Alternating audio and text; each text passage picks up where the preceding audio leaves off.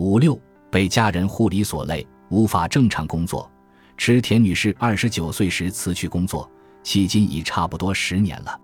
因为要照料和护理家人，这几年间她完全没办法继续打零工。现在不止池田女士的生活费用，包括家人所有的生活费用和医药费用，全都要靠父母亲的养老金来负担。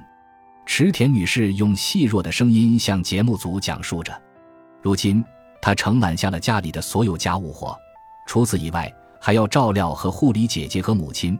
父亲不参与家务事和护理，以前都交由母亲和池田负责。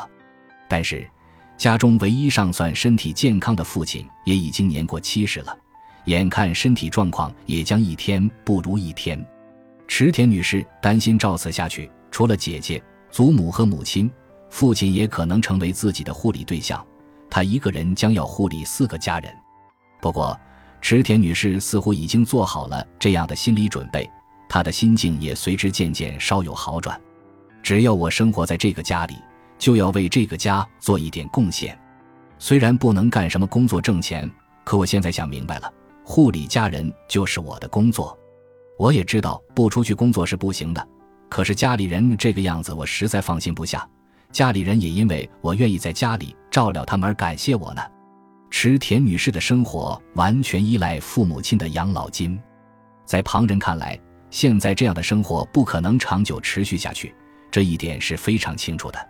即将到来的是父母亲去世以后的生活，到那时，池田女士又将如何生活下去呢？随着年纪一点点上去。对今后的生活也开始不安起来，所以说现在很想找份能挣到钱的工作，不管什么样的工作都行，反正正式员工是难了，也只有打打零工了。不过现在要顾着护理家里人，好像也不行。一方面对父母去世以后的生活抱有危机感，但是另一方面，沉重的现状又让他无法迈出下一步。池田女士为此苦恼不已。此次采访中。令人深感诧异的是，多数被访者的讲述竟然如此不约而同。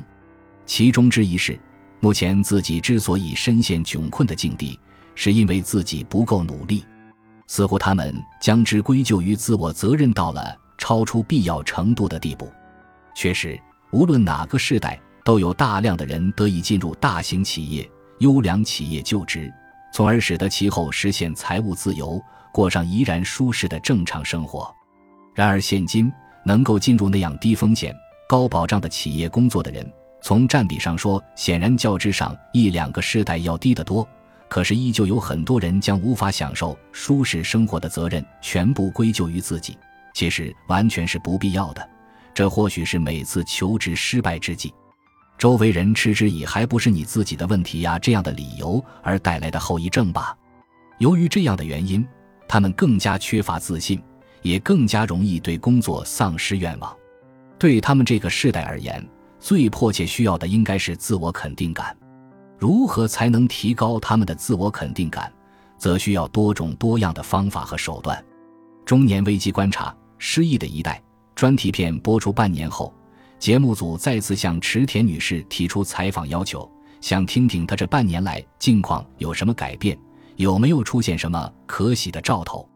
境况一点也没有改变，与其说是就业冰河期时代的问题，自我感觉更多的还是我自己的问题。所以抱歉，就不接受采访了。你们来了也没法给你们什么有益的参考。看来池田女士依然固执地认为七千零四十问题并不是世代共有的问题，而纯粹是她个人的问题。事实上，这个问题越是拖延下去，其事态就会变得越加严重。四十岁上下世代恳切希望社会给予帮助的心声无从吐露，只能独自无声地为父母离世后自己的生活担忧和苦恼。那么，究竟应该推出何种政策，才能向他们提供全方位的有效的社会援助呢？各地地方政府以及民间的志愿团体已经开始探索向他们伸出援手、提供帮助的可行方案。感谢您的收听，本集已经播讲完毕。喜欢请订阅专辑，关注主播主页，更多精彩内容等着你。